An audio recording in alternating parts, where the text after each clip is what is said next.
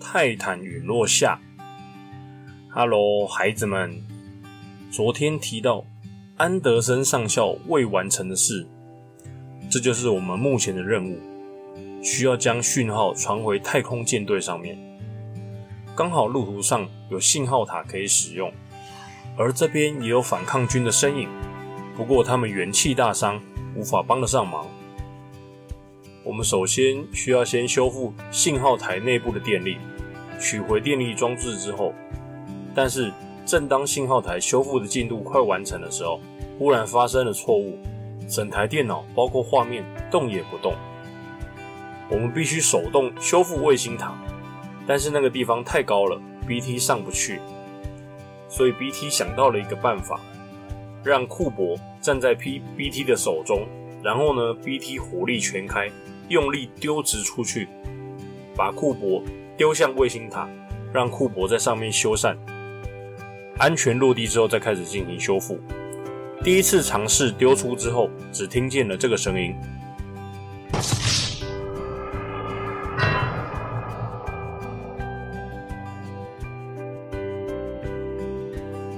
在经历了七七四十九次失败之后，终于迎来了第五十第五十次失败。我说错了，是第五十次，终于成功了登上卫星塔。当库珀修复完信号塔之后啊，敌方的将领之一竟然又出来捣乱了。这名叫做李赫特向我们发起攻击，感觉这名字好像蛮有礼貌的。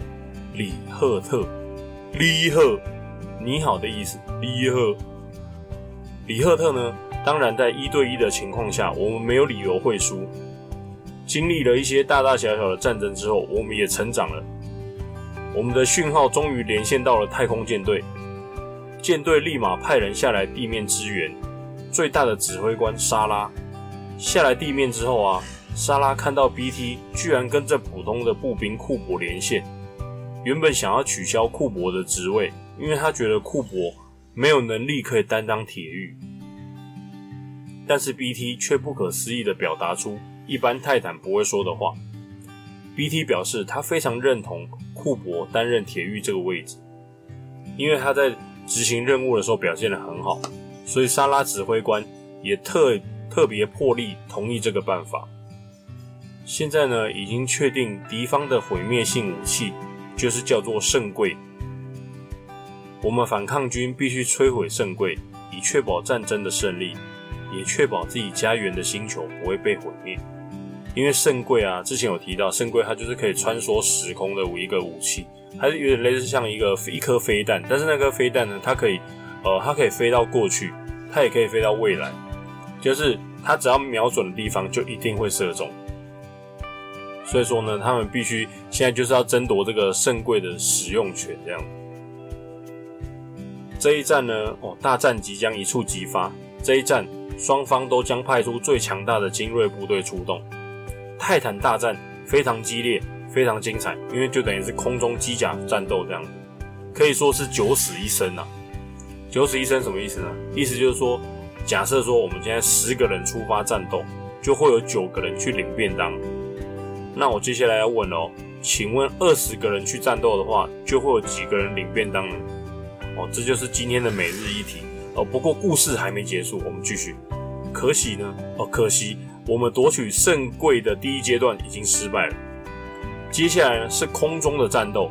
这边我们遇上对方的将领红色毒蛇，它拥有非常快速的飞行能力，对我们来说一度处于危险，因为即使打飞它，它仍然拼死抵抗，甚至呢将 BT 的一只手臂给打断了。在这边呢，我们因为他的勇气跟他的勇猛，我们先给他一个掌声啊！BT 剩下一只手没办法给掌声了。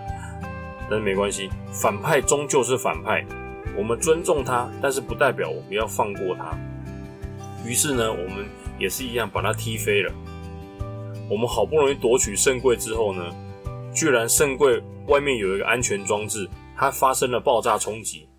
原来是 BOSS 他放了一个那个装置在圣柜的外面，只要有人想要启动圣柜的话，那个装置就会爆炸，但是不会影响到圣柜了。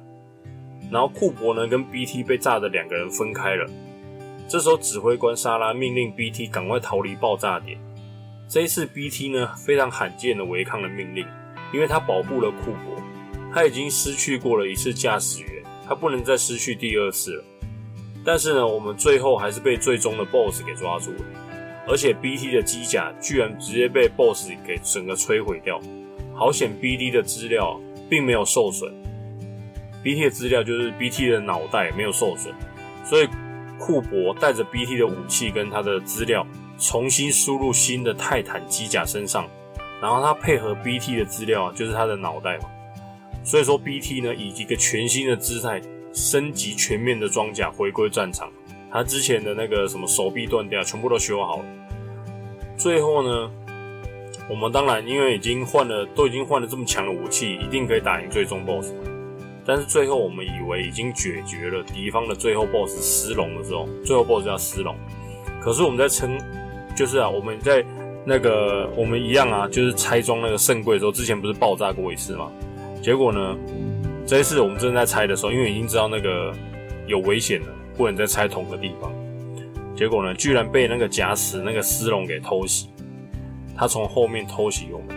虽然最后那个 BOSS 并没有成功解决他，不过圣柜这个时空武器啊，必须要要有人将它摧毁，否则啊，那个武器就会摧，因为它已经被那个 BOSS 设定好要发射到哪里去，所以那个武器会摧毁我们的家园。BT 七二七四呢？它经过详细详细的计算，因为它机器人嘛，它大脑里面是一个电脑，它想出一个就是最完美的方法，就是利用 BT 的核心脑袋能量啊，可以改变圣柜的路线，就是进攻路线。但是呢，就是必须要用 BT 的脑袋去去换，就对了。所以这也代表着 BT 即将永远留在这里，而库珀呢，也决定跟 BT 同生共死。同生共死呢，就是一起，就是一起一起生一起死的感觉。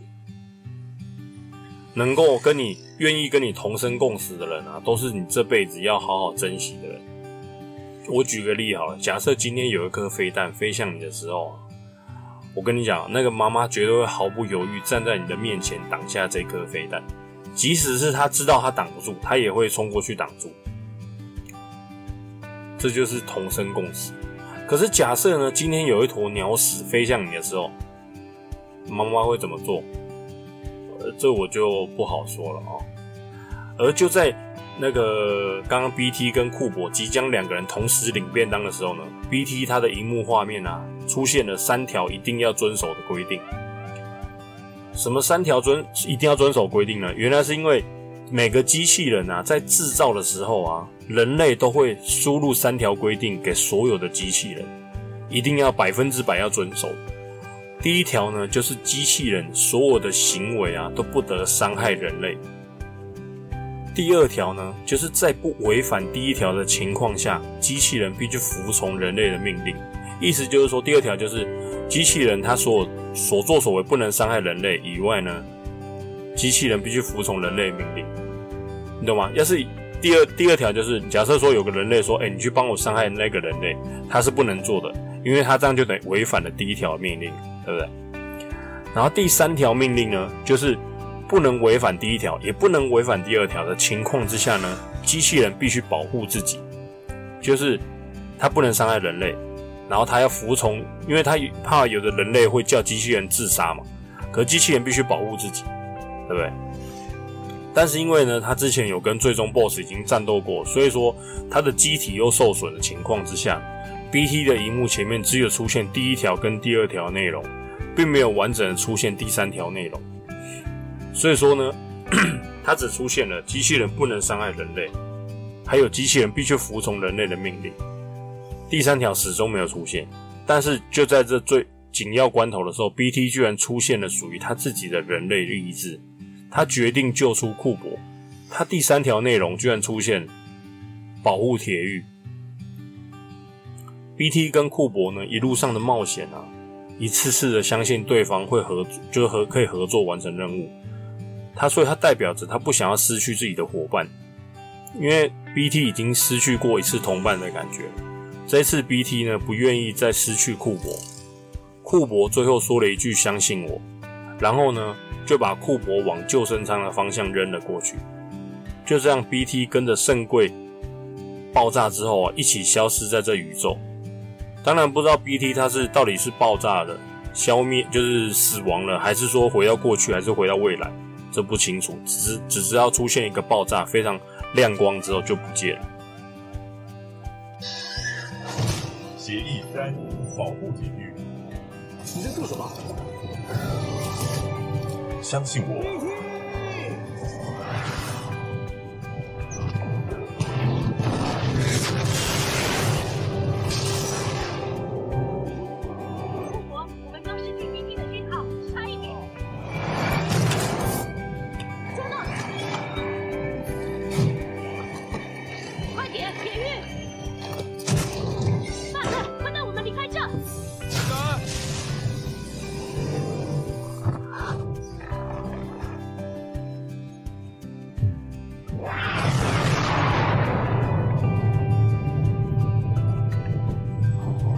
而这次的战役呢，让库珀从步兵直接晋升成为了铁狱。而这个故事呢，最后有个小彩蛋，就是库珀的头盔啊，它一直闪烁着一些讯号，但是库珀一直没注意到。这一仗呢，是反抗军久违的胜利。BT 七二七四呢，也展现出不像是冰冷机器该有的行动。库珀和 BT 是两位优秀的反抗军成员，如果没有他们，也许历史就不是这样了。也许就没有我们现在了。今天的故事就到这边喽。哎，每日一题的答案，答案是几个人呢？你答对了吗？会不会连题目都忘了？我觉得你可能连题目都忘了哟。拜拜，See you next time。